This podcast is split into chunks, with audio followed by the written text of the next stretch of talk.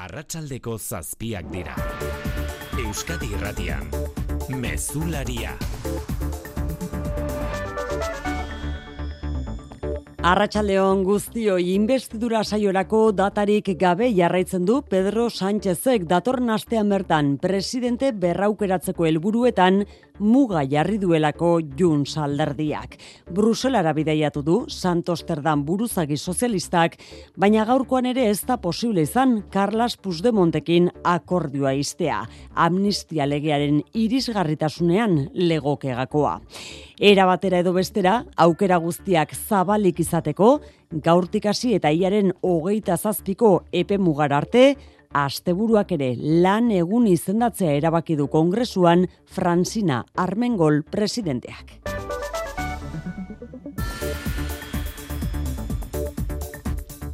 Juntzentzat motz geratzen da pesuek eta Eskerra Republikanak atzo adostutako amnistia legea.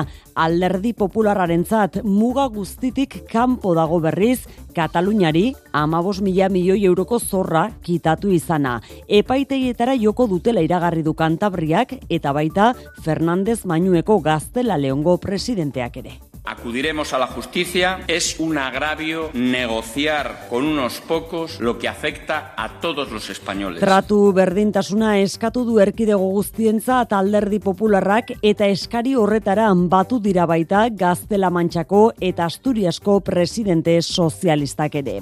Espainiako gobernuak iragarri du da erkidego guztiei ezabatuko dietela zorraren zati bat.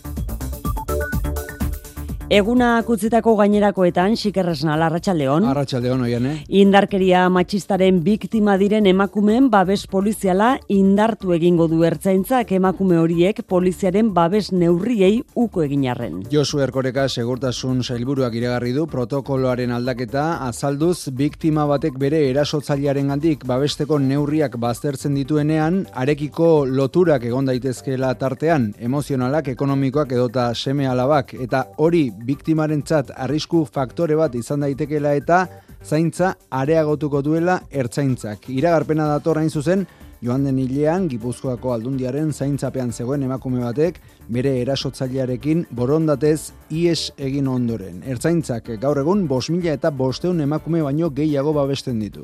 Euskararen aurkako oldarraldia salatzeko Bilbon egingo den manifestazioaren bezperan, hizkuntza gutxituen aldeko gizarte eragile nagusien atxikimentua ere jaso du Euskal Gintzaren kontseiua. Euskararekin gertatzen dena gainerako hizkuntza gutxituek ere jasaten dutela salatu dute Katalana, Galiziera, Bablea eta Aragoieraren aldeko gizarte eragile nagusietako ordezkariek eta oldaraldi judiziala eta erabaki hoien ondorioak salatu dituzte nork bere hizkuntzan. Non soy para isto na Galiza ou en Cataluña, tamén en Euskal Herria, en todos os territorios que teñen lingua propia. És un atac als nostres drets lingüístics. Cadascuna de les llengües és oficial en el seu territori. Ezin dugu onartu auzitegietan irabazterik gure herrietan garaitu ezin dutena.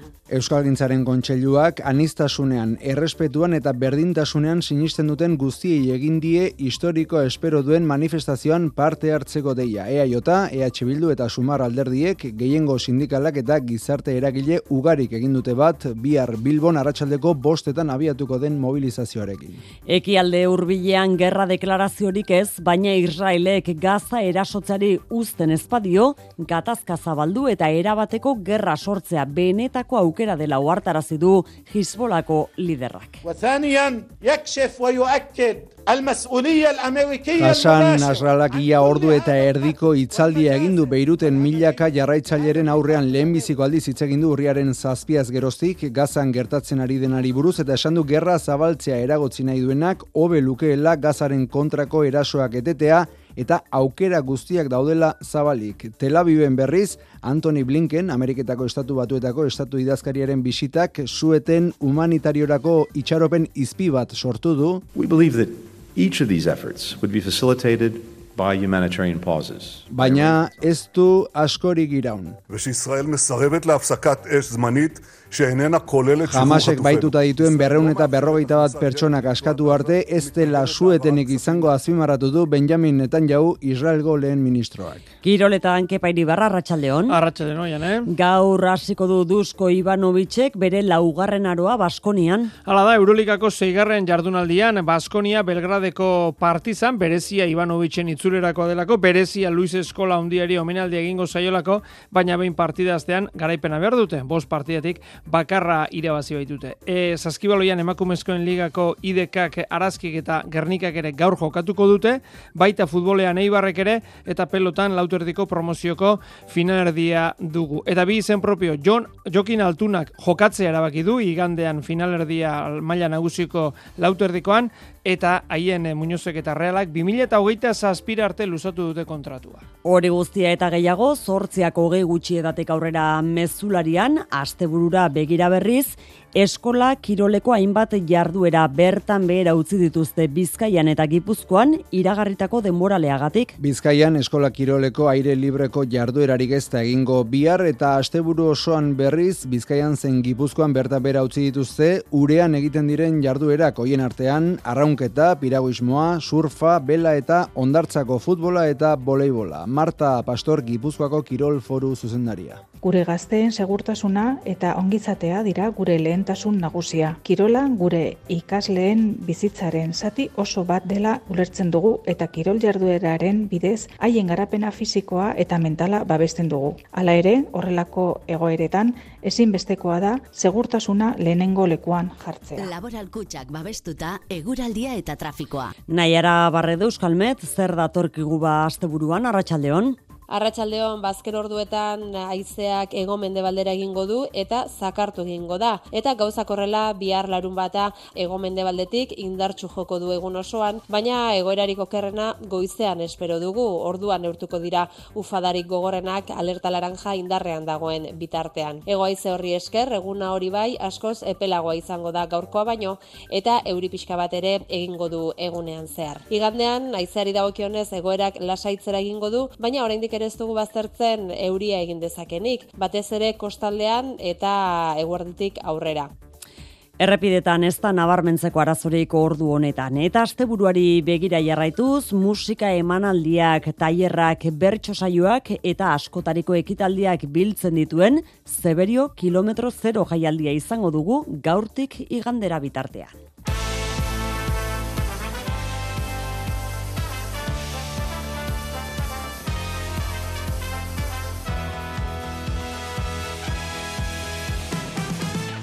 Goizero irrifarra Herriko Fest egitasmoaren barruan antolatu da, jaialdia Euskal Herriko landa eremuetako ondarea, kultura eta berrikuntza uztartzeko asmoz, Zeberioko zubialde auzoko hainbat gunetan egingo da Zeberio kilometro zero jaialdia. Kontzertuak karpan besteak beste, Amparanoia, Green Valley, Basatiak, Labasu, Bat Sound System edo entzuten ari garen Janus Lesterren musikarekin. Jonkin Pinatxo berako abeslaria buru duen taldearen doinu alai eta dantzagarriak asteburuan zeberio.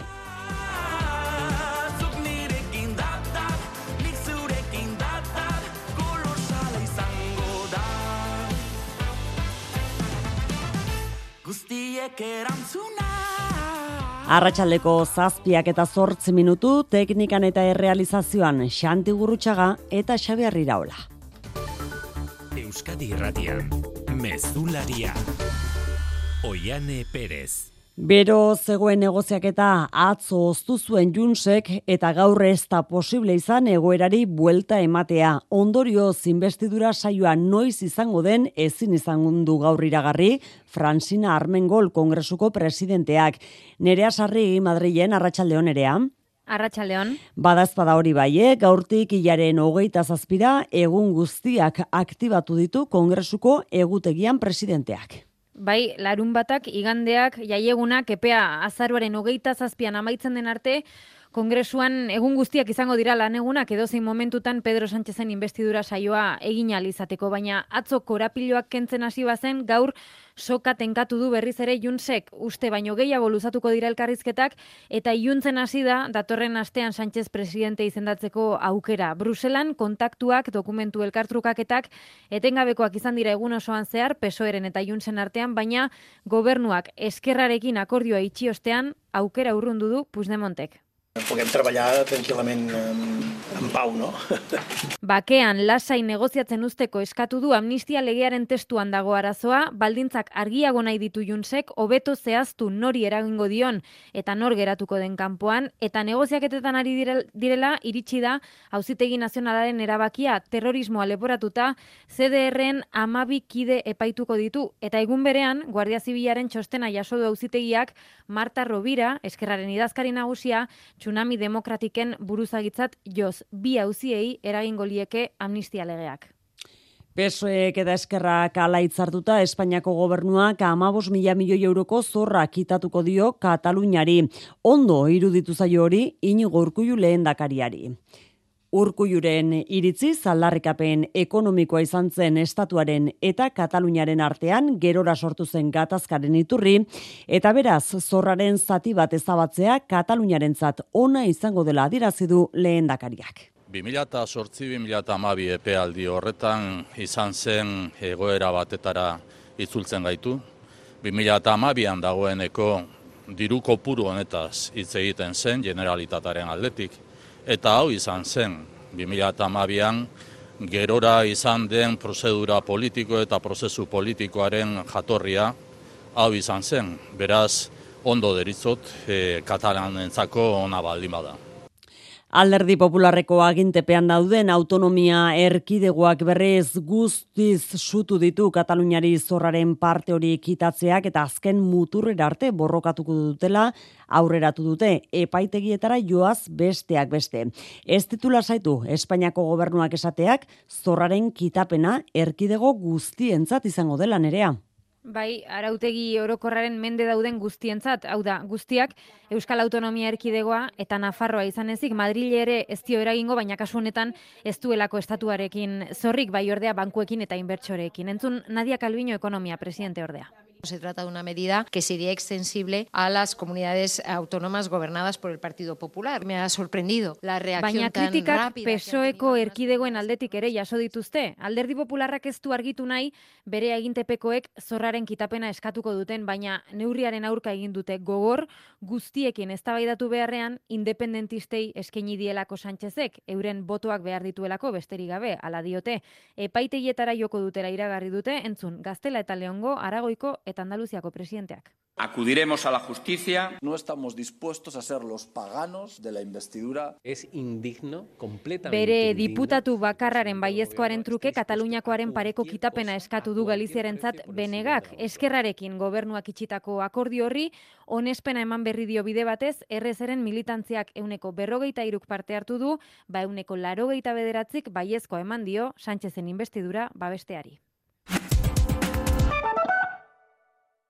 Arduratsuak izatea eskatzen dienik inbertsio funtsei.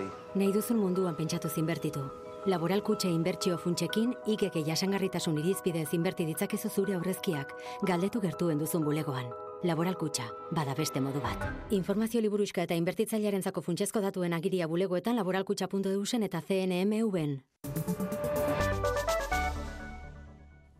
Ertzaintzak aldatu egingo du indarkeria matxistaren biktimak babestuk, babestuko babesteko duen protokoloa eta segurtasun neurriak areagotuko ditu poliziaren babes neurriei uko egiten dieten emakumezkoen kasuetan.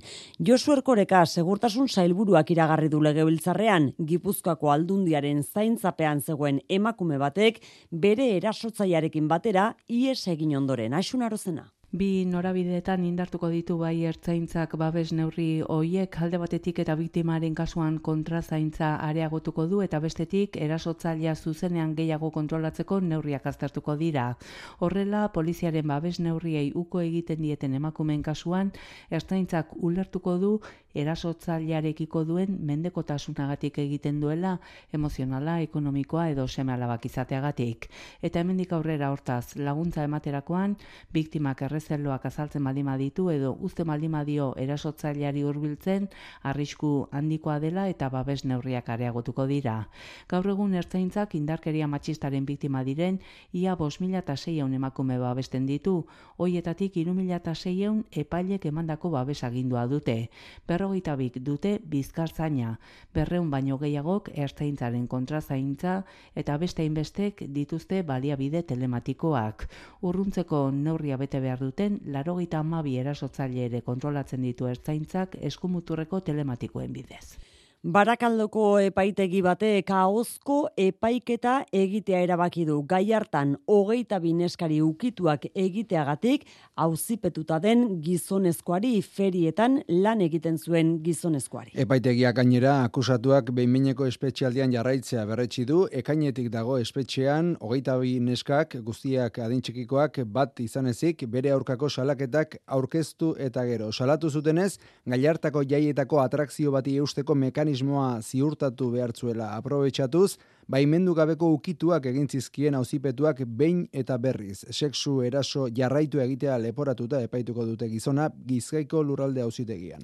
Hizkuntza gutxituen aldeko gizarte eragile nagusiek atxikimentua agertu diote gaur kontseiluak deitutako manifestazioari gaztelera ezten gainerako hizkuntzen aurkako jarrera judiziala salatu dute Ainara Rubio. Euskararekin gertatzen dena gainerako hizkuntza gutxituek ere jasaten dutela salatu dute katalana, galiziera, bablea eta aragoieraren aldeko gizarte eragile nagusietako ordezkariek. Nork bere hizkuntzan oldarraldi judiziala eta erabaki horien ondorioak salatu dituzte ezin dugu onartu auzitegietan irabazterik gure herrietan garaitu ezin dutena. Non soy que parar isto na Galiza ou en Cataluña, tamén en Euskal Herria, en todos os territorios que teñen lingua propia. És un atac als nostres drets lingüístics. Cadascuna de les llengües és oficial en el seu territori. Eta oldarraldiaren aurka ahotsa altxatzeko bat egin dute Bilboko manifestazioarekin, Euskalgintzaren kontseiluak, Euskaltzaleak ez ezik, anistasunean, errespetuan eta berdintasunean sinisten duten guztiei egin die historikoa espero duen manifestazioan parte hartzeko deia, idurre eskizabel idazkari nagusia. Azpimarratuko nuke, e, herri zerri eta herri askotan ikusi dugun aktibazioa. Uste dut hor dagoela, espero dugun arrakastaren e, oinarria. Bilbora joateko autobusak antolatu dira herrizerri, horrez gainera gehiengo sindikalak eta gizarte eragile ugarik egin dute bat manifestazioarekin. EAJ, EH Bildu eta Sumar alderdietako ordezkaritzak izango dira bertan, Nafarroako gobernuaren izenean Euskara Bidea Institutoko zuzendaria eta Eusko Legibiltzarreko edota Udal eta Foru Erakundeetako ordezkari ugari ere bai. Iruñean bestalde hezkuntza departamentua hainbat langileri euskara ikasteko baimenak ukatzen ari dela salatu du lab sindikatuak. Hizkuntza eskubideak bete daitezen eskatzeko elkarretaratzea egin du Carlos Jimeno Kontseilariak zuzentzen duen egoitzaren atarian elgeraso. Euskarafobiari estop zioen pankarta buru jakinarazi du labek, amarka irakasleri ukatu diela hezkuntza departamentuak Euskara ikastaro trinkoetara joateko baimena. Foru dekretuak ezartzen dituen irizpideak bete, eta ikastetxeko zuzendaritza taldearen baimena izanik ere, atzera bota izkiela eskaerak. Ganora gutxiko aitzakiekin gainera Isabel Artieda laben funtzio publikoko arduradunak azaldu duenez. Bada lanpostu bat deitzen dena espezialista de apoio edukatio, vale? Orduan, eskatzen dute baimena euskara ikasteko eta batzuei esaten zaie. Ez, ez duzu nahiko maila gehiago ikasteko. Beste bati, justo kontrakoa ez, zuk baduzu nahiko maila ikasteko ordun baimenik ez. Eta gero, e, ez zure plazak ez du e, rekizito hori, bale? Ordun ez duzu eskubidea, baina ez da gehiago. Gertatzen ari dena azken aldian Euskararen kontra zabaldu den giroaren inguru marian kokatu du foru administrazioan gehiengoa duen sindikatuak. Adibidez, ze gertatzen ari da epaitegietan. Hori dena dago guk sartzen dugu pakete bera. Horregatik, labeko ordezkariek bategin dute kontseiluak Bilbon deitu duen manifestazioarekin. Ekialde hurbilean gazan etengabea da giza ondamendia. Israelek Alxifako ospitala bombakatu du bertatik karabanan zaurituak garraiatzeko ambulantziak abiatzear zirela. Ikaragarriak dira bertatik iristen ari zaizkigun irudiak. Biktimak dozenaka hildako eta zaurituen artean asko aurrak, Gazako osasun ministerioak emandako azken datuen arabera, bederatze mila eta irureun dira urriaren zortzi azkeroztik Gazan hildakoak. Israelek bestalde, eunka langile palestinar Gazako zerrendara bidali ditu bueltan gaur. Benjamin Netanyahu lehen ministroak esan du, jamasek gatibuak askatu ezean, berak ez duela suetenik onartuko. Xetasunak Jerusalemdik, Mikel Aierstaranek, Arratxaldeon. Arratxaldeon, Benjamin Netanyauk irmo hitz egin du Antoni Blinkeni esateko ez dagoela inolako aukerari gazan sueten alortzeko jamasek gatibuak askatu arte, eta armadak indar guztierekin aurrera jarraitzen duela. Estatu batuetako estatu idazkaria irugarren aldiz etorri da Tel Avivera gerra hasi zenetik geldialdi humanitarioak errespetatzeko aukera planteatzeko baina netan jauren ezezko biribila lortu du. Gaur ere Hasan Nasralla lehen aldiz agertu da gerra hasi zenetik. Hezbollah milizia xiitaren lideraren esanetan aukera guztiak irekita daude Israelek gazaren aurkako erasoak gelditzen ez badu. Nasralak ez dio Israeli erabateko gerra deklaratu, batzuek espero zuten bezala, eta isiltasun horrek bere hitzaldi amaigabeak baino pixu handiagoa du. Gehiago sakondu behar dugu, Libanoko Hizbula talde txiko buruak egindako hitzaldi horretan, mundu osoan jarraitu da, oso adi bere hitzetatik ondorioztatu daiteke, gerra irekian ez dela sartuko oraingoz Hezbola, baina aukera guztiak mai gainean daudela ohartarazi du anain sausti. Ordu terdiko hitzaldian Hasan Nasralak estatu batuak egin ditu Gazan gertatzen ari denaren erantzule, Israel tresna bat besterik ez dela dirazi du eta estatu batuen esku dagoela gerra erregio osora ez zabaltzea. Filistin wa qadaya Filistin Azkar ibili beharko dute gerra ez zabaltzeko dio izbulako buruak eta behar beharrozkotzat jo du aurrez gazan armak isiltzea. Haren hitzetan urriaren zazpian Israelen aurka jamasek egindako erasoa eunetik eun palestinarrek egin zuten eta eraso hark lurrikara eragindu Israelen. Moralki justifikatua, justifikatua eta beharrezkoa egitea esan du narzarlak palestinarrek jasaten duten lur lapurreta eta errepresioa lehen lerrora eramateko. Zoriondu egin ditu borroka honekin bat egin duten Yemengo eta Irakeko talde islamiarrak eta gehitu du Gaza iparraldean izbula egiten ari den erasoari esker moteldu dela Israelgo armadaren ofensiba. Bitartean, Mikel Aiestaranek esan bezala, Israelen gaineko presioa areagotzen ari den seinale, estatu batuetako estatu idazkariak telabibera gaur egin duen irugarren bisita hori. Antoni Blinkenek babestu egin ditu jamasen aurkako erasoaldiak, baina aldi berean etenaldi humanitarioak eskatu dizkio netan jauri. We believe that each of these efforts would be facilitated by humanitarian pauses. Zibilen eriotz gehiago eragozteko bere ala hartu behar direla neurriak dio Anthony Blinkenek. Inigo Urkullu lehendakaria buru bilera egindu berriz Eusko Jaurlaritzak Gasteizen Unrua Nazio Batuen erakundean errefusatu Palestinarren alde lan egiten duen elkarteko ordezkaritza batekin. Oso eskertuta azaldu dira elkarteko kideak Jaurlaritzak bideratuko dituen 500.000 euroko ekarpenarengatik. Egoera oso larria dela adierazi Raquel Martí Unrako buruak tantaka iristen den laguntza ez da nahikoa eta 35 erietxetatik 14 flautan jarduna eten egin behar izan dute. La situación es acuciante y si no entra la ayuda necesaria no sabemos durante cuánto tiempo más. Jaurlaritza presta azaldu da alden guztian laguntzeko, izan laguntza bideratzeko, izan errefuxiatuak hartzeko. Donostian dozenaka lagun bildu dira berriz Bilbao plazan GKS Donostiak deituta Palestinar herriarekin elkartasunez. Sionista oiuak egin dituzte alderdi sozialistaren egoitzaren aurrean.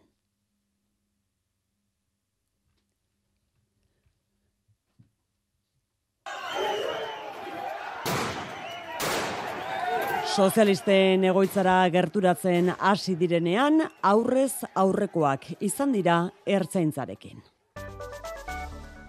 Urriko langabezia datuak ezagutzera eman ditu Espainiako lan eta gizarte ekonomia ministerioak ego euskal herrian iru mila seireun eta amalau langabetu gehiago zenbatu dira. Nola nahi ere, afiliazioak inoizko daturik onen utzi du aurreko hilebetean baino, amabos mila eta zazpireun lagun gehiago murgildu baitira lan merkatuan, ezkuntzan izan dira kontratazio gehienak. Zuhurtziaz mintzatu dira jaurlaritzatik eta Nafarroako gobernutik. Zurin etxe berria. Araban Bizkaian eta Gipuzkoan urrian amairu mila zeireun eta irurogeita amabos lagun gehiago hasi dira lanean. Gizarte segurantzan izan diren altak gehienak hezkuntza arlokoak izan dira, baina aldi berean langabeziak gora egin du. Aurreko hilabetean baino bi mila bederatzireun eta hogei langabetu gehiago zenbatu dira. Zurtziaz mintzatu da idoia mendia jaurlaritzaren lan eta enplegu sailburua. Gaur egun paradoxa bat gertatzen da. Pertsona gehiago kezkatzen dute lana, Eta inoiz baino pertsona gehiago daude lanean eta eskubideak dituzte. Euskadik enplegua sortzeko eta mehatxu guztien aurrean aurre egiteko erakutsi duen gaitasuna guztion arrakasta da. Baina zaindu beharreko arrakasta da baita ere. Triunfalismorik ez, ez da katastrofismorik ere esan du mendia kurteko bilakaera osoari erreparatu beharko zaiola gaineratu du. Bide beretik hitz egin du Carmen Maestu Nafarroako ekonomia kontseiariak. Que debemos de ser prudentes, nos acercamos a un periodo en el que siempre el desempleo por ese carácter estacional. Urrian seireun eta larogeta malau langabetu gehiago zenbatu dira, baina 2000 eta hogeta bost lagunek lortu dute lan kontratu bat azken hilabetean. Konfebaskeek eta sindikatuek bat egin dute datuak txarrak direla esatean langabezia igo egin delako patronalaren esanetan berriz, iru mila lagun gehiago dago langabezian Euskadin eta igoera gainera sektore guztietan izan da. Eta sindikatuak ere kezkatuta elak sinatutako kontratuetan jarri du azpimarra lautik iru behinbeinekoak izan direla gogoraraziz. Labentzat berriz, langabeziak emakumezko aurpegia dauka, amar langabetik sei emakumezko emakumeak baitira eta UGTek denbora luzez langabezian dauden herritarrentzako politika bereziak abian jartzea eskatu dio Eusko Jaurlaritzari. Datozen ordu eta naizea zakarribiliko dela eta itxaso denboralea izango dela aintzat hartuta, Bizkaia eta Gipuzkoako foru aldundiek bertan bera utzi dituzte asteburu honetako eskola kiroleko jarduera batzuk. Tartean, uretan egiten diren jarduerak daude, Luiseron. Gipuzkoan aldundiko kirol zerbitzuak mendiko irterak bihar goizeko seietatik eguerdiko amabiak arte bertan bera ustea erabaki du. Eta uretan edo ondartzan egiten diren jarduerak, arrauna, piraguismoa, arrantza, ondartzako futbola eta beisbola, triatloia eta bela, asteburu osoan ezin izango dira egin. Eguraldi txarrak gazteen segurtasuna ongizateren aurretik jartzera behartzen duela nabarmendu du Marta Pastor Gipuzkoako kirol foru zuzendariak. Gure gazteen segurtasuna eta ongizatea dira gure lehentasun nagusia. Kirola gure ikasleen bizitzaren zati oso bat dela ulertzen dugu eta kirol jardueraren bidez haien garapena fisikoa eta mentala babesten dugu. Hala ere, horrelako egoeretan ezinbestekoa da segurtasuna lehenengo lekuan jartzea. Bizkaiko foro aldundiak bere aldetik biharko bertan bera utzi ditu kanpoan egiten diren eskola kirolaren programako jarduera guztiak eta iganderako itsasoan eta ondarzan egiteko zirenak. Haize alertak direla eta Bizkaiko diputazioak berak bertan bera utzi ditu biharko omako basora antolatutako bizitaldiak eta iragarri duenez bizita gidatua reservatu duten pertsonei dirua izuliko diete.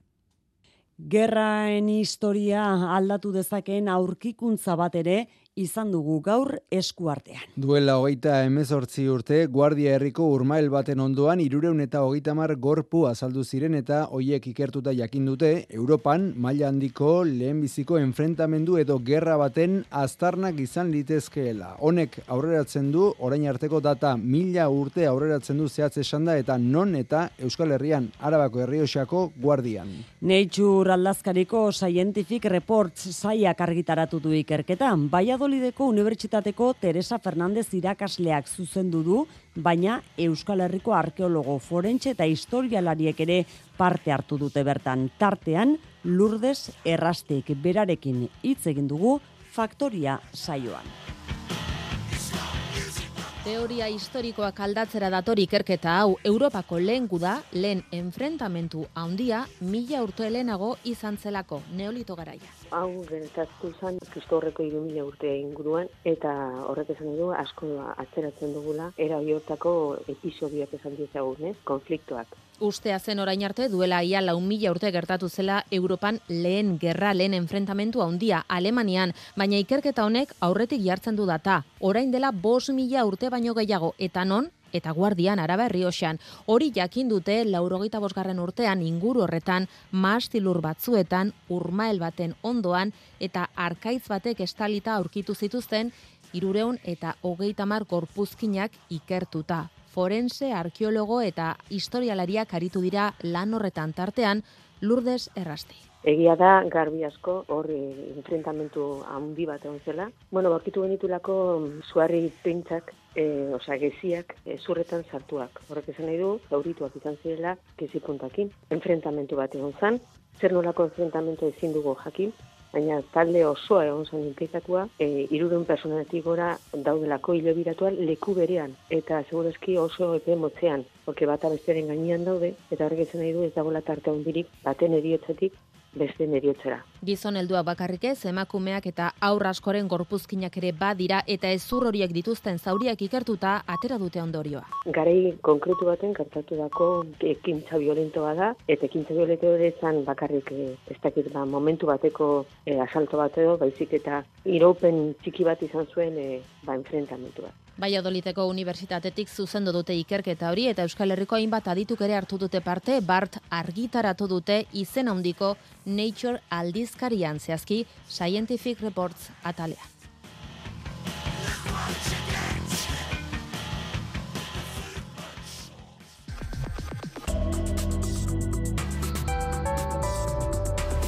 Euskadi Irratian eguraldia eta trafikoa. Marian Beitea larrangoitia errepidetan aipatzeko zerbait badugu. Bai, adi une honetan irurogeita sortzian zuian gazteizerako norabidean bi errei itxi egin behar izan dituztelako matxuratutako kotxe bat, bazterbidean zen, baina su hartu du eta suhiltzaileek lana egingo badute hiru erreietatik bi itxi egin dituzte, arretaz gidatu beraz. Eguraldiaren iragarpen euskalmeten nahiara barredok. Azken orduetan haizeak ego mendebaldera egingo du eta zakartu egingo da. Eta gauzak horrela bihar larun bata ego mendebaldetik indartxu joko du egun osoan, baina egoerarik okerrena goizean espero dugu. Orduan neurtuko dira ufadarik gogorrenak alerta laranja indarrean dagoen bitartean. Ego haize horri esker, eguna hori bai askoz epelagoa izango da gaurkoa baino eta euripiska bat ere egingo du egunean zehar. Igandean, haizeari dagokionez egoerak lasaitzera egingo du, baina oraindik ere ez dugu baztertzen euria egin dezakenik, batez ere kostaldean eta eguerditik aurrera. Mesularia, gertukoak. Bilboko udalak zazpireun eta bat milioi euroko aurrekontu proiektua onartu du datorren urterako aurtengoa baino euneko bost koma zazpia undiagoa. Bilbotarren bizikalitatea hobetzea eta hiriaren garapen jasangarrian urratsak emateen jarraitzea ahalbidetuko dute agintaldiko lehen aurrekontu horiek janire geren nabarrena. Aurten baino hogeta amazazpi milioi gehiago izango ditu gasturako bilboko udalak eta sorpetu gabe jarraituko du iriaren garapen ekonomikoan urratsak ematen jarraitzea albidetuko dio horrek inor atzean utzi gabe Juan Maria Burtu alkatean. Gure lehentasunak izango dire alde batetik ero lehenik eta behin pertsonak, auzoak, garapen ekonomikoa, enplegua, mugikortasuna, segurtasuna, kultura, etxe bizitza eta zerbitzu publikoak.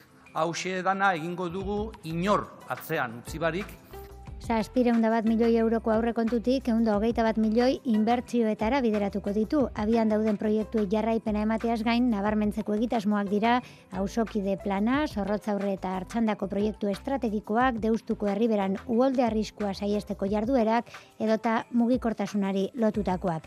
Jeltzale eta sozialisten babesarekin eta oposizioko alderdiei eskua lusatuta, abenduaren hogeita sortzian aurrekontu proiektua onartzea aurre ikusten du udalak. Donostiako udalak berriz datozen lau urteetarako turismo jasangarriaren plana aurkeztu du. Donostiarren bizikalitatea eta bisiten kalitatea ditu ardatz nagusi hirugarren plan horrek.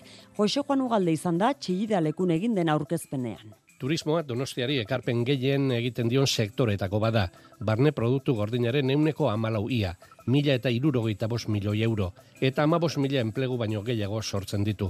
Ikuspegi berri bat eman izaio iriko turismoari kalitatea kantitatearen gainetik, oparotasuna errentagarritasunaren gainetik, ikuspegi mantxoagoa azelerazioaren gainetik. Adituak sektorea eta herritarrak aintzat hartuta egindako planara. Donostiarren gehiengoak uste du turismoak dagoeneko muga jo duela eta iritzi hori ere jaso du udalak eneko goia alkatea. Udalak bere dana egin behar du. Arauen bidez, iriko bilakaera kudeatzen saiatzen ari gera. Ote den gabezia handia izan zen duela urte batzuk, baino gaurko egoera ez da berdina, ez da ordukoa. Horregaitik bultzatu dugu lizentzia berriak emateko murrizketa eta beste hainbat arau ere. Neurri zehatzei dagokienez, honakoak jaso ditu plan berriak. Ostatu sektorea arautzea, bizitaldiak urte osoan eta lurralde osoan banatzea. Irian mugikortasuna eta bizitarien etorrera hobetzea. Alde zarra, ekialdeko erdigunea, portua eta gros bereziki zaintzea gure kultura eta nortasun propioa zainduz, Euskararen balioa azpimarratzea, parte hartzea eta lankidetza sustatzea, edota bisitarientzat zergak sortzea, herritarren onurarako. Baionako portuko saiesbide egitasmoaren aurka elegitea jarri du si Shepherd elkarte ekologistak tarnoseko naturguneko bi animalia espezie arriskuan izan daitezkelako. Apo eta sugandia bariedadeak dira biak. Lanak abiatu dituzte elkarteak beraz hauzia lehen bailen egiteko eskatu du Andoni Lizeaga. Portuan, zebeso arrisku mailako enpresa bat izanik mugikortasuna errazteko errepidea laminategira, aizeago iristeko landetako departamentuak agindutako lanak dira. Sugandila ozelatuaren defentsan izan zen Sixeper elkartearen lehen eskaera uzitan. Marion Crezan elkarteko abokatua. Ja, plan nacional d'action pour le protéger. Frantzia mailan espezie hori salbatzeko plan bada abian eta tarnoseko ondartzen guruko naturgunean daude gehien. Hortik, salaketaren garrantzia, Frantziako herpetologia elkarteak babestutakoa. Baina hauzia galdu zuten eta orain beste animalia bat ere arriskuan dela salatu dute. Pelot batez kultilpez apoa babestutakoa oso ale gutxi baitaude. Kalduz gero, zazpirion da berroita mar mila euroko isuna arriskatzen du landetako departamentuak, baina elkartearen benetako sedea da lekua dagoen moduan ustea. Kultura leioa. Donostian fantasiazko eta beldurrezko zinemaren hogeita amalaugarren asteko film irabazlen izenak jakinerazi dituzte. Film luzen artean Javier Gutierrezen La Esperak eskuratu du film onenaren blogos de oro saria. Film laburretan berriz Transilbani izan da sari gehien eskuratu dituena. Tartean film onenaren saria bai epaimaiak bai ikusleek emandakoa ere. Gaur arratsaldean izango da itxiera ekitaldia sari banaketa egiteaz gain, River Film Japoniarra proiektatuko dute. Oier Narbaiza. La Espera filmak eskuratu du fantasiazko eta beldurrezko zinemaren hogeita malaugarren asteko film onenaren saria, epaimaiaren arabera, asmatu du giro berezia sortzen. Amai eguez, blogos de oro epaimaiaren ordezkaria. Giro itogarri bat sortzen kakiteagatik, Victor Klavijoren atzezpen ere dugarriak nabermendua. Erraietatik itendako zinema autentikoena dela erakutsiz. Berdinketa egonda publikoak film luze onenari eman oidion sarian, orain arte ez da horrelakori gertatu. Gure artengo saria eseko izan da, cuando azetxo la maldad eta la mesita del comedor filmen txat, e, sortzi eta hogeita sortzi e, izan da beraien puntuazia, taularen nengo zatian, ia fil guztiak direla serioak, eta bereziki bi hauek dira krudelenak, esan dezakegu, krudelenak, e, ilunenak, Film laburretan epaimaia eta ikusleak bat etorri dira lan ikonena aukeratzeko orduan Transilbani. Aurren jasarpenaren gaia jorratzen duen sentsibilitate eta humoreagatik, argazki intxaren eta musikaren gustu eta dotoreziagatik, interpretazioen freskotasunagatik eta protagonistaren karisma argigarriagatik. Guztia, horrela letras mayúsculas, ondo dagoelako, zinemagile handi baten aurrean gaudelako. Aurten amar mila ikusle inguru gerturatu dira, zine jaialdira, Idazleak, abeslariak, margolariak, eskultoreak, kompositoreak, bere erakusketa berrian denetariko artistak elkartu ditu Adolfo Lakuntza argazkilari nafarrak. Lau amarkadako ibilbide profesionalean ezagutu dituen kultur arloko pertsona ezagunen erretratuak jarri dituku ikusgai, baina gehienen kasuan ospetsu eguin baino lehenago ateratako argazkiak dira.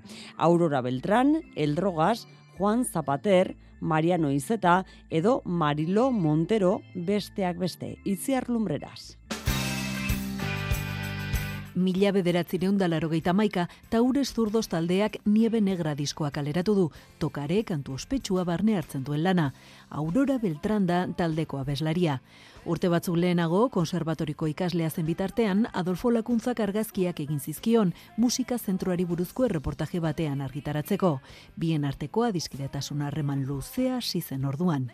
Pues fue una casualidad. Kasualitate hutsa izan zen, Aurora kontserbatorioan ezagutu nuen. Argazki erreportaje bat egitera joan nintzen eta gela batean sartzean biolina jotzen zuen eskagazte bat topatu nuen. Argazki batzuk egin izkion eta ahaztu egin nintzen. Handi gutxira, bere aitak orma irudi erraldoi bat egin zuen berriro ere berarekin egin nuen topo artistaren alaba baitzen. Ordutik gara lagunak eta bere diskoetako azalak ere egin ditut. En las portadas de sus discos, eh. Alako bitxikeriak ezkutatzen dituzte Adolfo Lakuntzak ziudadelan ikusgai jarri dituen argazkietako askok. Ibilbide profesional luzean egindako berrogeita hamar erretratu dira, denak Nafarroako kulturaren munduarekin lotutakoak. Hori da, larogi garren amarkadaren hasieran ez ezaguna zen el drogasen kasu adibidez. Cuando conocía el drogas... lo- El drogas uarten ezagutu nuen, talde bat sortzeko saiakera egiten ari zen. Etzen ezaguna, afizioa zuen mutil gazte bat besterik ez. Denbora gutxira argazkiak egin dizkion eta ezagutu nuen mutil hori erakutsi nahi izan nuen irudietan. Une horretan beste edozein gazte bezalakoa zen. Era uno más en ese momento, ¿no? Iruñeko ziudadelako bolborategian ikusgai abenduaren amar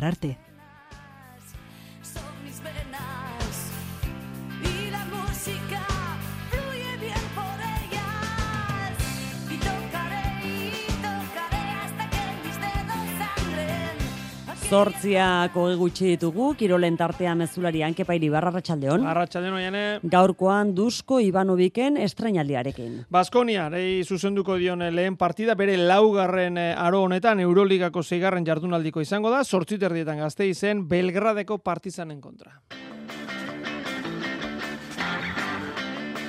Ez da gaurko saskibaloiko itzordu bakarra, emakumen ligako gure hiru ordezkariek ere gaur jokatuko duten ligako neurketa Valentzia Ideka Gipuzkoa, Zelta Araski eta Gernika Barcelona. Gipuzkoa basketek eta askatuakek elkarlanerako hitzarmena sinatu dute hogei urtetako ezin ikusia albo batera utziz. Bederatzietan futbola, Espainol, Eibar, bigarren mailakoa, ligako bigarrena, laugarrenaren kontra. Pelotan berriz, lauterdiko promozio txapelketako finalerdi izango dugu bilabonan, zubizarreta irugarrena, alberdi bigarrena. Jokin altuna jokatzea erabaki du ez dago euneko eunean, baina bai igandean jakari aurre egiteko moduan.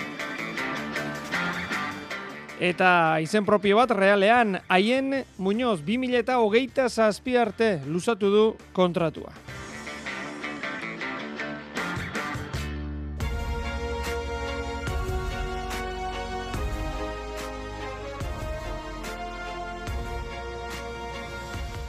Arratsalde on guztioi, ongi etorri, Euroligako partida gaur, Buesa Arena pabilloian, Duzko Ibaneoetxen lehen partida esan dugun moduan, aro berri honi ekiteko. Xavier Muru alankideak atarikoa. Baskonia Partizan, Buesarenan iluntzeko sortzi terdietan, Euroligako seigarren neurketa arabarrentzat, esan berrik ere, segaripen premia duela talde gazteiztarrak partidu bakarra irabazita Berlinen, beste laurak geldu ditu, bide okerroni amaiera mateko asmotan, Dusko Ivanovic eseriko da gaur entrenatzailea olkian, laugarren aroari helduko dio, Montenegroko entrenatzaileak ez du ba pieza guztiak kantxan jartzeko aukera izango. Kalifa Diop eta Nikos Rokabo jokatu ezin da daude. Eta arazo fisikoa dituzte Dani Diezek, Monekek eta Manionek. Gainera, azte artean zuzendu zuenez lehenengo entramentua Ivanovicek ez du ia demorarik izan taldea tajuz e, zuzentzeko. Hori bai, gaur kantxan jartzeko aukera izango du klubak egindako fitxaketa. Chris Kiotza joko antolatzaile estatu batuarrak debut egingo du talde serberaren kontra. Partizan ere, ez ba indarrez soberan, bi neurketa baino ez ditu irabazi Zelko Obradovic zakluzarrak idatzen duen taldeak. Ezin hasta dugu bestalde, gaur Luis Eskolak omenaldia jasoko duela. Bere kamiseta, zurbako sabaian, zintzilegatuko dute. Zazpi demoraldi egin zituen talde barrean eskolak, taldeko ikurretako bat izandakoa da, berrogeita urteko Argentinarra. Emakumen Espainiako ligan berriz, eh, gure hiru ordezkarien eh, partida ditugu, esan dugun eh, moduan, hauen inguruko xehetasunak, Jon Altunak. IDK Euskotren izango da jokatzen lehena, Valentzia basketen kantxa bisitatuko du iluntzeko sortzietan. Bi taldeak goiko postuetan dabiltza, lau irabazitako eta galdutako bakarrarekin. Lara González, IDKko jokalaria. Ez genuen espero. Badakigu e, liga oso berdintzua da hola, orduan, e, bueno, partidu bakoitzak, e, bueno, gerra bat izango da. Araskik bederatziak laurden gutxiagotan jokatuko du zeltaren kantxan. Neurketa oso garrantzitsua da. Bi taldeek lehen bost jardunaldietan jokatutako partida guztiak galdu egin baitituzte. Arabarrek edo Galiziarrek gaur lortuko dute denboraldiko lehenengo garaipena. Eta jokatzen azkena Gernika izango da. Bartzelonaren bisita jasoko du malosten bederatzietan. Lointek Gernika Bizkaiak jokatutako azken bi partidak irabazi egin ditu. Azkena Jairisen kantxan, Murtzian, Marta Alberdi Gernikako jokalaria. Oso ondo da, oso posik, garaipen oso garrantzitsu batetik gatoz, e, etxetik kanpo, ganera oso partidu borobil batein, e, bai defentsan, bai atakien, oso regular bat, eta bai partidu garrantzitsu da, azkenien e, paroi baino harinauko partidu irabazi nahi dugu, e, paroi horretara e, balantze oso bat edaz joan. Irabazizkero, denboraldiko bosgarren garaipena izango litzateke Gernikarrentzat.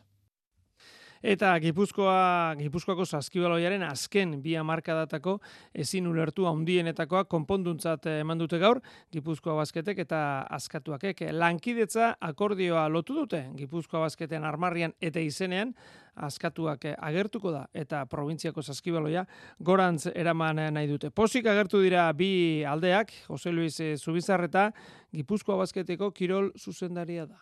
Askatuak oso talde garrantzitsua izan da Gipuzkoan saskibaloientzat eta saskibaloiak Gipuzkoko saskibaloiak asko asko sordio eh, askatuak ez. Beraien bideak banatu ziren 2008 urtean eta bueno, ba oin atza berriro ba, ba elkartzen dira eta ilusio handiarekin ba Gipuzkoko saskibaloiantzako eta Gipuzkoar saskibaloi zalentzako ona izango dela dudarik ez dugulako, ez? Iñaki Almando, askatuakeko presidentea da, eta orezko presidente ere izendatu dute gaur, bakipuzkoa basket, eta askatuaken akordio horretan. Entzun dezagun zer esan duen. Gipuzkoako saskiola behar du, batasuna behar du, e, bakoitzak guraldetik e, indarrik ez daukagu, eta indarra batutzea e, onuragarri izango da, eta ez du ekarriko emaitza hobeak besterik e, Gipuzkoako saskioa joarentzako.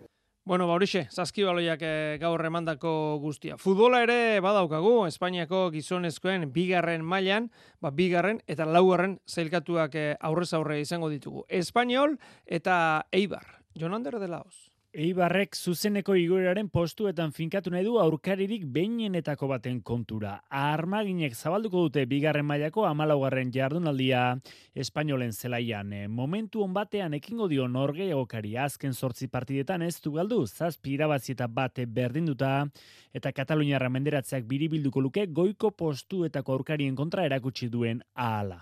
Joseba Etxeberria teknikariak esan duenez, taldeak eutxi egin nahi dio ipurudatik urrunduen bola da honari. Azken bola da hontan etxetik kanpo ere ondo dago, bai joko aldeti, bai emaitza aldetik eta bueno, naiz eta jakine partidua saia dela, uste dute ba maila on batean gaudela eta ba pres gaudela ba, partidu hori jokatzeko, jakinda, ba, bueno, e, arerio ba, direkto badela eta puntuak e, ba, oso garrantzitsuak direla. Ez. Elgoi barko entrenatzaileak bi utxune nagusi izango ditu gaurko norgeiago karako. Korreak eta kasmik mina hartu zuten erre kopako kanporaketan eta ez dute jokatuko. Nola nahi ere, eibar da, bigarren mailan gol gehien esartu dituen taldea hogeita lau eginda eta bide beretik segin nahi du une eskaxan den espainolen aurka. Barcelonakoek galdu egin dituzte azken lau partidatik iru. Korneliako neurketa hori gaueko bederatzietan hasiko da eta López toka epaile kantabriarrak gidatuko du. Gero bueltatuko gara futbolera eta lehen mailako gure taldeetara, baina jarraian pelota jokin altunak jokatu egingo du lau kuadro terdiko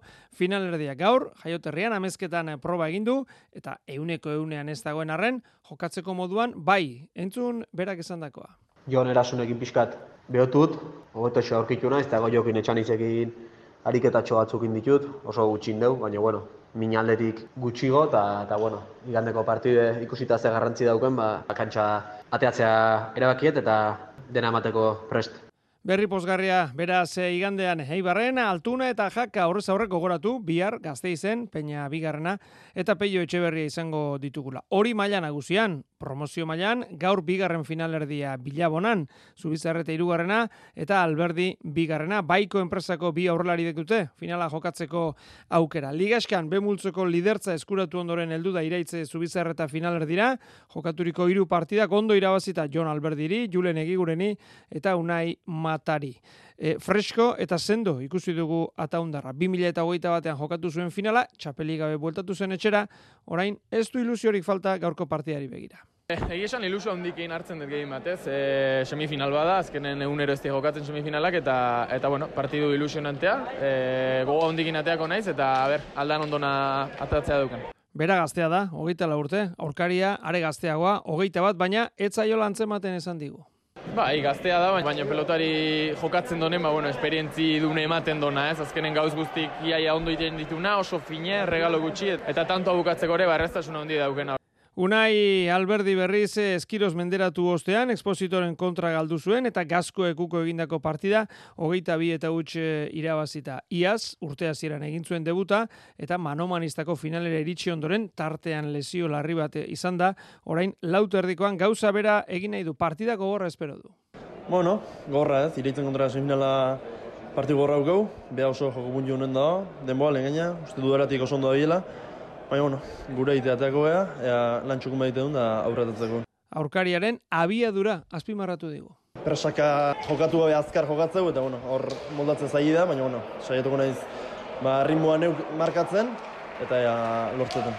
Bilabonako behar zana frontoia izango dute eskenatoki, bia konforme. Afizionatu dutan jokau izan dut, profesionaletan asko ez, baina bueno, frontoi politia ez, eta inungo eskusaik, noblea da, jokatzeko oso egokiet. Bueno, frontoi politia ez, nik uste frontosetik eta igual ez daukela imesteko salide, baina frontoi oso ona, noblia, Jaialdia, bederatziek eta laurdenetan hasiko da, ETB batek zuzenean eh, eskainiko du. Honez gain, pala daukagu Bizkaia pelotalekoan Kutxaban ligako bigarren itzuliko lehen jardunaldia jokoan da jaialdi hori Gaubeka eta Ibai Perez Maldonado eta Urrutiaren kontra eta ondoren Nekol eta Alkorta Ibarguren eta Gordonen kontra. Berriz ere esan bezala futbolera buelta, haien Muñoz da eguneko izen eh, propioa, realeko egalekoak 2008 zazpir arte luzatu baitu kontratua demoraldi honen amaieran bukatzen zitzaion lotura klub txuri urdinarekin eta konfidantza erakusten duen urteko purua eskaini dio realak. Pozik agertu da etxaurikoa. Bai, oso pozik ez da, niretzat oso egun garrantzitsua da, niretzat hori bat da ba, realarekin berritzea, eta bueno, espero dut ba, urta hauetan ba, horrela jarraitzea. Uste dut oso momenturan nagola, e, partiosko jokatzen, oso serio, fisikoki eta mentalki oso, oso gustora, eta hau opari badan niretzat. Eta bueno, e, orain geratzean lanen jarraitzea, eta espero dut ba, taldeak ba, lan hona egitea eta horrela jarraitzea. Asteburuko partidi dagokienez, liderra bisitari Euskal Herrian, Gironak jokatuko du Zadarren. Hogeite iru jokalari deialdian, Juan Cruzek jokatu ezin da jarraitzen du. Nola egin behartzaio aurre modako taldea, taldeari, Girona honi, jago barrazate.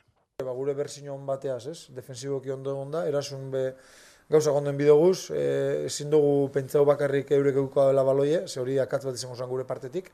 Eta gero, ba, bueno, ia gure saletuen laguntziaz, ja lehenengo garaipena lortu gendu dela bi eta bizarro ostabeia partidon bat itxen dugun, eta garaipen lortzeko aukeri dugu. Realak ere bihar jokatuko du, amabaigarren jardunaldiko partida. Barcelona hartuko dute donostiarra gaueko bederatzietan. Hogeita bost futbolari daude zerrendan, Patxeko ez dago deialdi horretan, ez da Tierni eta Andres Silva ere. Barrenetxea eta Zubeldia bai, naiz eta ez duten gaur taldekideekin entrenatu. Imanol, alguazil, entrenatzailea, aurkariari buruz, Barcelona. Izo arrizko taldea daukatela, izo arrizko kluba, Ez orain, osea, beti danik, orduan e, aurtengoa ere, ez da desberdina, txuagezko entana horia. Ez que, onbesteleko e, jokalaria desberdina dezka, e, e, bueno, kapazia dia, kanpoko jokalaria barruan sartzeko, ondo egiteko e, txuagezko kalitatea, baina que registrore e, diferentia desberdina dezka, e, eta horretik izatea horren zaila bartzona irabaztea. Igandean izango da beste bien txanda, ordu bietan alabez eh, Almeria, atzokopan eroso, utxeta amar garaipena lortu ostean, berriz ere, ba, ligako partida babazorroek aurkari bat oso atzean usteko aukera, bederatzi puntu ditu alabezek, hiru baino ez, gaizka garitan oren eh, almeriak. Zeiterdietan berriz, Villarreal, Atletik, Nico Williams taldekidekin normaltasunez eh, aritu da gaur, aldiz, paredes, bigarren egunez ez da entrenatu, balberdek, hor eh, buruko mina izan dezake zentral parea osatzen, bertxitxe eta herrera ere ez dira taldekidekin eh, aritu. Aipatu dugu bigarren mailako Eibarren eh, partida, Amorebietak berriz, igandean laurak eta laurdenetan Huesca hartuko du lezaman.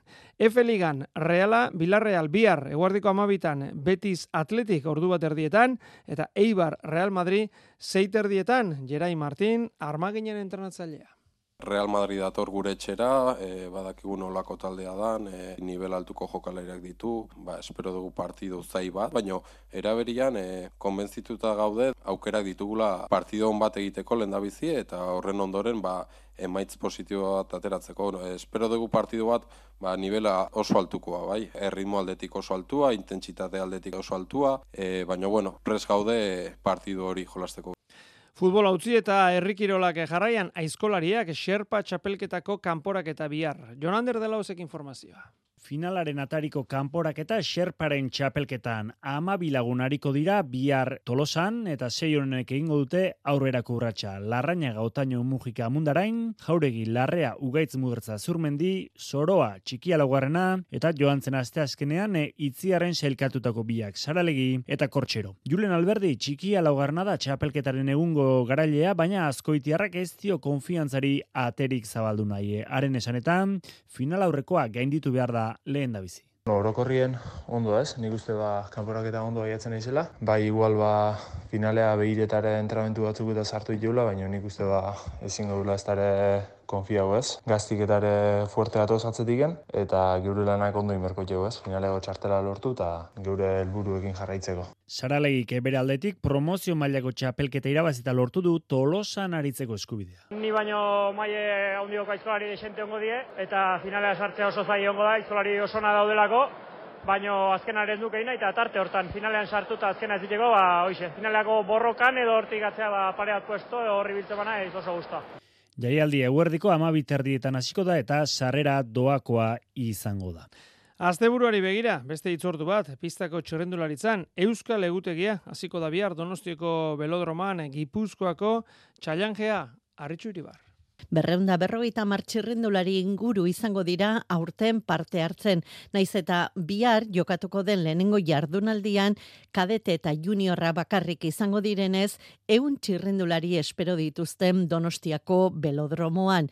Emaitz eizagirre Gipuzkoako pistako teknikariak esan digu parte hartzean gora egin duela pistako denboraldiak partaidetza asko igo da. Lengurtian oaindikan partaidetza handia geneukan, baino aurten bereziki asko zabaldu da, bai kanpotik datoztinak, bai naparrak, bai bizkaitarrak, bai kanpotikan, ba Asturiasetikan eta baitarek e, Gaztela Leonetikan datozti eta gero bai etxekuak ere nabarmendu nahi nuke ba partaidetza asko igotzen dutela.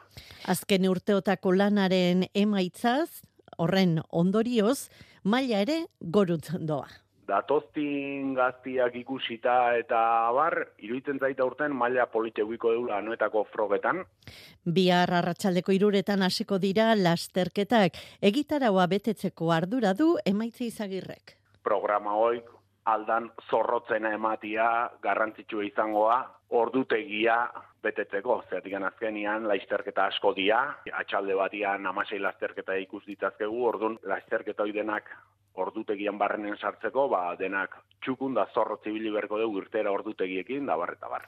Scratch, tempo eta puntuak eta lasterketak izango dira, neskek eta mutilek batera lehiatuko dute. Sarrera doain izango da esan bezala, bihar Donostiako belodromoan.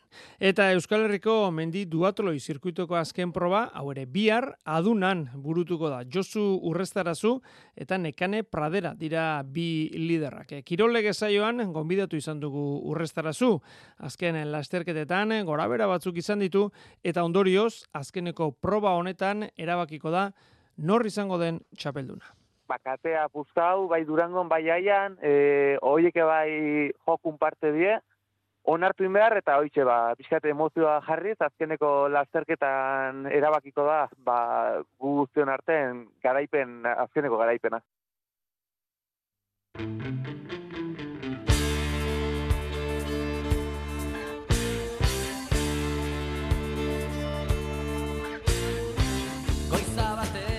Amaitu horretik beste pare bat kontutxo ere bai, batetik e, areto futbola, gaur e, ditugun itzordu guztiak aipatu ditugu, saskibaloia, futbola, pelota, ba, areto futbola ere bai, orezko mailako partida, jokoan e, iruñan, anaitasuna pabiloian, e, xota, eta Santa Coloma, ari dira, nor baino nor gehiago, lidertza eskuratuko luke, talde Nafarrak e, irabaziz gero, izan ere mm, Barcelona dago lider, e, emeretzi punturekin, eta xotak e, emezortzi ditu. Momentuz, partidaren e, amabosgarren minutuan, xotak e, bat, Santa Colomak bat. Eta ziklokrosean gaur jakitera eman dutena, asteburu honetan Ponxaton Europako txapelketak ditugu, ba eguraldi txarra dela medio, bihar korritzeko ziren proba guztiak igandera atzeratu dituzte. Beraz, bihar korritzeko zirenak eta igandean korritzeko zirenak aldaketarek espaldi da denak igandean izango dira.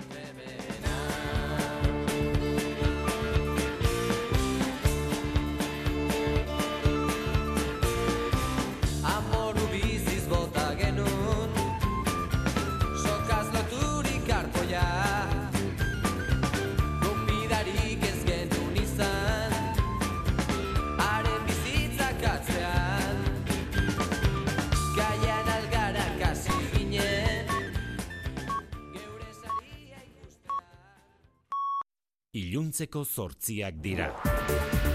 Euskadi Irratiko Informazio Zerbitzuak. Albisteak. Arratxaldeon berriz ere guztioi, Espainiako alderdi sozialistak Pedro Sánchezen investidura negoziatzen jarraitzen duen bitartean, hau da ferrazeko egoitza nagusiaren atarian oraintzeko giroa.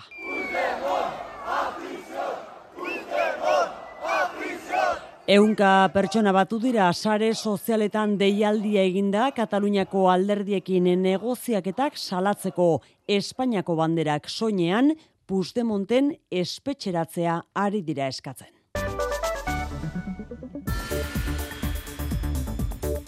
Gironetan investidura saiorako datarik gabe jarraitzen du Pedro Sánchezek datorren astean bertan presidente berraukeratzeko helburuetan muga jarri duelako Jun Salderdiak. Bruselara bidaiatu du gaur Santos Terdam buruzagi sozialistak, baina gaurkoan ere ez da posible izan. Carlas Puigdemontekin akordioa iztea. Amnistia legearen irisgarritasunean legoke gakoa. Era batera edo bestera irismenean legoke gakoa. Era batera edo bestera aukera guztiak zabalik izateko, gaurtik hasi eta hilaren hogeita zazpiko epe mugar arte, asteburuak ere lan egun izendatzea erabaki du kongresuan Francina Armengol presidenteak.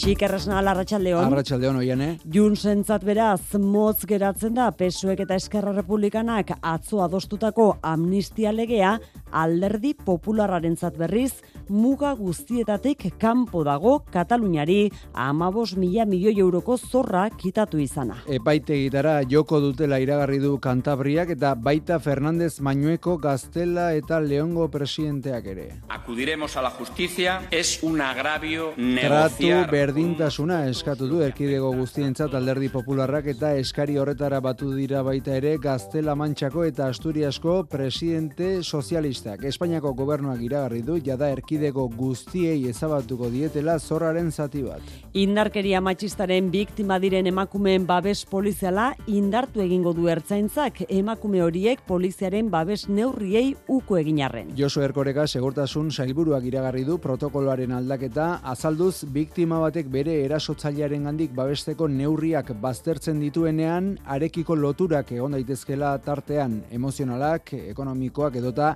seme alabak eta hori biktimarentzat arrisku faktore izan daitekeela eta zaintza areagotuko duela ertzaintzak. Iragarpena dator joan den hilean Gipuzkoako aldundiaren zaintzapean zegoen emakume batek bere erasotzailearekin borondatez ies egin ondoren. Ertzaintzak gaur egun 5000 eta 500 emakume baino gehiago babesten ditu. Euskararen aurkako oldarraldia salatzeko Bilbon egingo den manifestazioaren bezperan hizkuntza gutxituen aldeko gizarte eragile nagusien atxikimentua ere jaso du Euskalgintzaren kontseilua. Euskararekin gertatzen dena gainerako hizkuntza gutxituek ere jasaten dutela salatu dute katalana, galiziera, bablea eta aragoieraren aldeko gizarte eragile nagusietako ordezkariek eta oldarraldi judiziala eta erabaki hoien ondorioak salatu dituzte nork bere hizkuntzan. Non soy paralisto na Galiza ou en Cataluña, tamén Euskal Herria, en todos os territorios que teñen lingua propia. És un atac als nostres drets lingüístics. Cadascuna de les llengües és oficial en el seu territori. Ezin dugu onartu auzitegietan irabazterik gure herrietan garaitu ezin dutena. Euskalgintzaren kontseiluak anistasunean, errespetuan eta berdintasunean sinisten duten guztiei egin die historikoa espero duen manifestazioan parte hartzeko deia. EAJ, EH Bildu eta Sumar alderdiek, gehiengo sindikalak eta gizarte eragile ugarik egin dute bat, bihar Bilbon arratsaldeko bostetan abiatuko den mobilizazioarekin. Eki alde hurbilean gerra deklaraziorik ez, baina Israelek Gaza erasotzari uzten ezpadio gatazka zabaldu eta erabateko gerra sortzea benetako aukera dela uartarazi du Hizbolako liderrak. Hasan Nasralak ia ordu eta erdiko hitzaldia egin du Beiruten milaka jarraitzaileren aurrean lehen biziko aldiz hitz egin du urriaren zazpiaz geroztik gazan gertatzen ari denari buruz eta esan du gerra zabaltzea eragotzi nahi duenak hobe luke lagazaren kontrako erasoak etetea eta aukera guztiak daudela zabalik. Tel Aviven berriz Anthony Blinken Ameriketako Estatu Batuetako Estatu idazkariaren bisitak sueten humanitariorako itxaropen izpi bat sortu du. We believe that each of these efforts would be facilitated by humanitarian pauses, by arrangements on the Baina ground. ez du askorik iraun. שישראל מסרבת להפסקת אש זמנית שאיננה כוללת שחרור Hamasek baituta dituen berreun eta berrogeita bat pertsonak askatu arte, ez dela suetenik izango azpimarratu du Benjamin Netanyahu Israelgo lehen ministroak. Errepidetan xiker arazoak ditugu oraindik Bai, ere, ezta? istripua gertatu da azpeitian, Gipuzkoa 600 eta hogeita amaika errepidean, Zumarragarako norantzkoan, bi autok elkar jo dutela berri eman digu segurtasun sailak eta baliteke pertsonaren bat edo beste zauritu izana, beraz, adi inguru horretan bazabiltzate. Eguraldi zakarra iragarri du biharko Euskalmetek. Azken orduetan haizeak ego mendebaldera egingo du eta zakartu egingo da. Eta gauzak horrela bihar larun bata ego mendebaldetik indartsu joko du egun osoan, baina egoerarik okerrena goizean espero dugu. Orduan neurtuko dira ufadarik gogorrenak alerta laranja indarrean dagoen bitartean. Ego haize horri esker, eguna hori bai askoz epelagoa izango da gaurkoa baino eta euri pixka bat ere egingo du egunean zehar. Igandean haizeari dagokionez egoerak lasaitzera egingo du, baina oraindik ere ez dugu baztertzen euria egin dezakenik, batez ere kostaldean eta eguerditik aurrera. Arratsaldeko zortziak eta 6 minutu besterik ez gure aldetik asteburuan lehorretik bili eta astelenean izango gara gu bueltan. Ondo izan.